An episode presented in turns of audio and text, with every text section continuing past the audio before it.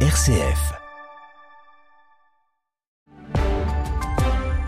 Il est 7h30, le journal nous est présenté par Margot Emmerich. Bonjour Margot. Bonjour à toutes et à tous. Au sommaire, ce matin, les combats qui s'intensifient dans le sud de la bande de Gaza. La ville de Khan totalement encerclée, a été la cible de nouvelles frappes aériennes.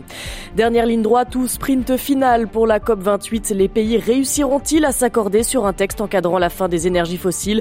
Alors que la COP se termine demain, nous ferons un point sur ces 15 jours de négociations. Et puis le projet de loi immigration en passe quant à lui d'être discuté dans l'hémicycle de l'Assemblée nationale. Avant cela, un premier test attend le gouvernement qui fera face ce matin à une motion de rejet déposée par les écologistes.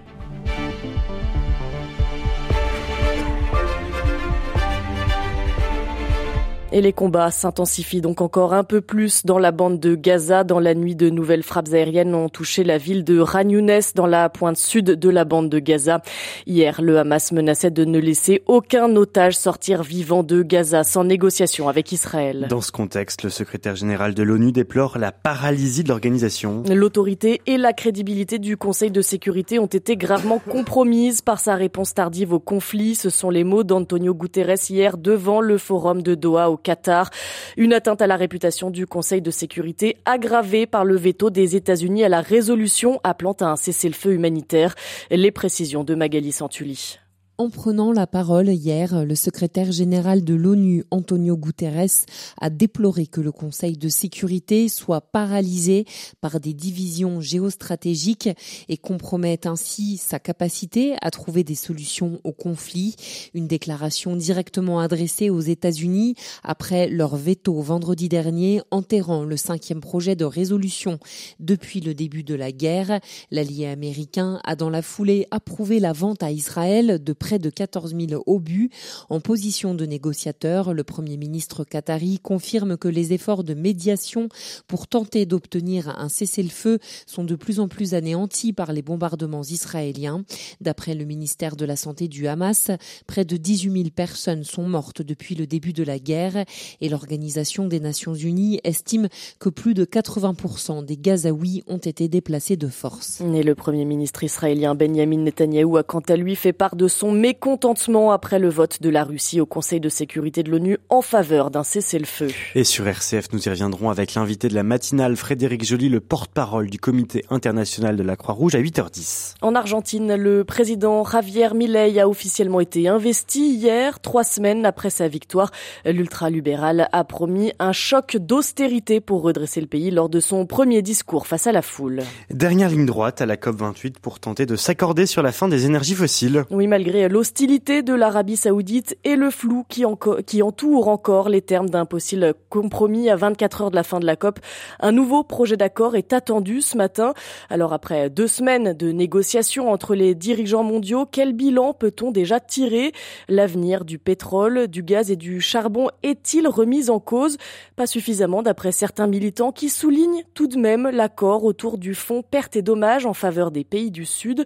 Un message important envoyé à ces pays qui subissent le changement climatique. Selon Justine Ripoll, elle est responsable de campagne à notre affaire à tous. C'est un signal qui est très très fort pour les pays du Sud global qui sont rarement entendus à la table des négociations internationales et qui, euh, à travers les différentes COP précédentes, n'ont pas obtenu beaucoup d'avancées concrètes sur les questions qui les préoccupaient le plus, c'est-à-dire s'il y a une inaction climatique généralisée, qui va payer euh, les impacts que nous allons subir alors que nous participons euh, moins au changement climatique. Donc ça, c'est sûr, c'est vraiment une réussite. Par contre, ce qui était prévisible et extrêmement euh, inquiétant, c'est tout le flou que cette COP28 a créé volontairement autour de la question de la fin des énergies fossiles. Au contraire, la question des énergies fossiles a été aussi mise sur le devant de la scène pour mieux l'écarter parfois un peu dans le texte et euh, considérer voilà qu'il n'y a pas de sortie nécessaire des énergies fossiles. Voilà donc la COP 28 qui doit donc se terminer demain. Le projet de loi immigration arrive aujourd'hui dans l'hémicycle de l'Assemblée nationale. Un texte très attendu après des mois de rebondissements et de débats fortement cristallisés autour de la question de la régularisation des étrangers dans les métiers en tension. Mais le projet de loi porté par le ministre de l'Intérieur va devoir franchir un nouvel obstacle dès ce matin, une motion de rejet préalable déposée par les écologistes Laurette Duranel. La motion de rejet préalable est prévue par l'article 91 du règlement de l'Assemblée nationale.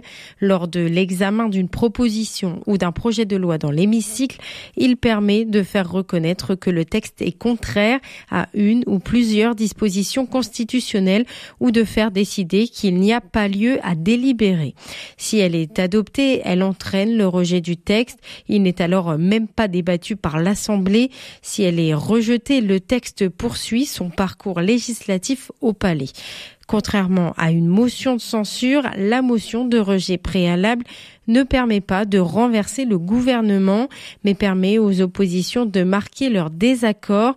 Deux motions de rejet préalable du projet de loi immigration avaient été déposées la semaine dernière, l'une par les républicains, l'autre par les écologistes.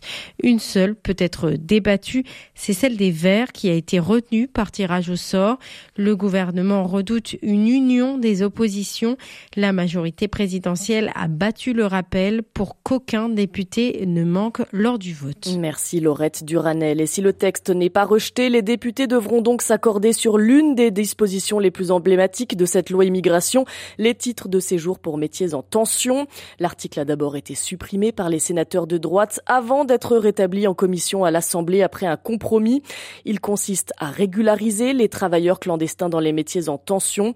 Dans la nouvelle version du texte, un étranger ayant exercé une activité salariée dans une profession en tension pendant au moins huit mois ces deux dernières années pourra bénéficier d'une carte de séjour temporaire.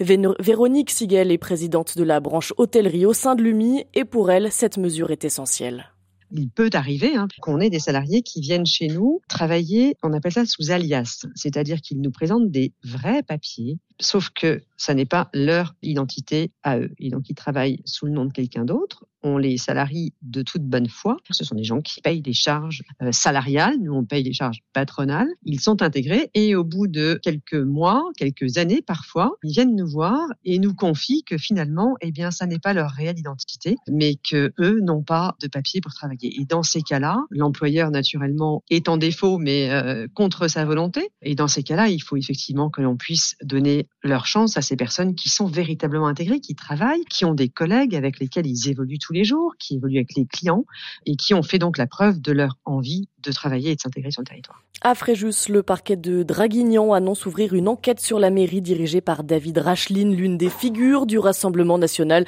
L'enquête préliminaire porte sur des affaires d'attribution de marchés publics et des potentielles prises illégales d'intérêt et de favoritisme. Il est 7h37. Les cinquièmes assises de la parité dans le monde du cinéma et l'audiovisuel ont lieu aujourd'hui à Paris. Oui, elles sont organisées par le collectif 50-50 qui milite pour une plus grande égalité femmes-hommes dans le monde du cinéma. Un enjeu particulièrement mis en lumière par les plaintes d'agression sexuelle visant Gérard Depardieu. Une table ronde est d'ailleurs consacrée aujourd'hui à la question des violences sexistes et sexuelles. Mais face à ces situations, la liberté, la libération, pardon, de la parole ne suffit plus.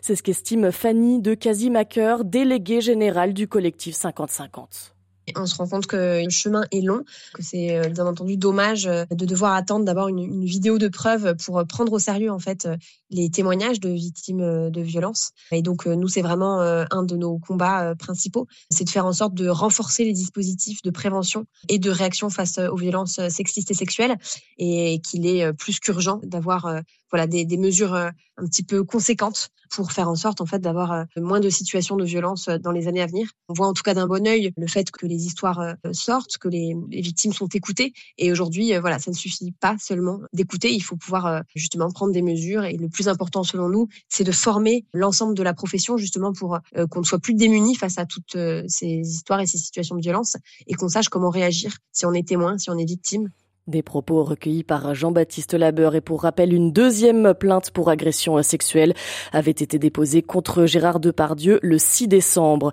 Et puis on termine avec une bonne nouvelle au mondial de handball. L'équipe de France féminine a battu la Norvège, championne du monde en titre hier soir. Un succès en dernier match de poule qui leur permet donc de terminer en tête de leur groupe. Demain soir, les Françaises affronteront donc la République tchèque en quart de finale. Eh bien, c'est une bonne nouvelle, ça ça, fait plaisir. Merci beaucoup Margot Emmerich pour le journal. Voici euh, à présent l'invité de votre rédaction locale. Très bon début de journée. Nous sommes aujourd'hui le lundi 11 décembre. Très bonne fête à tous les Daniel dont c'est la fête aujourd'hui.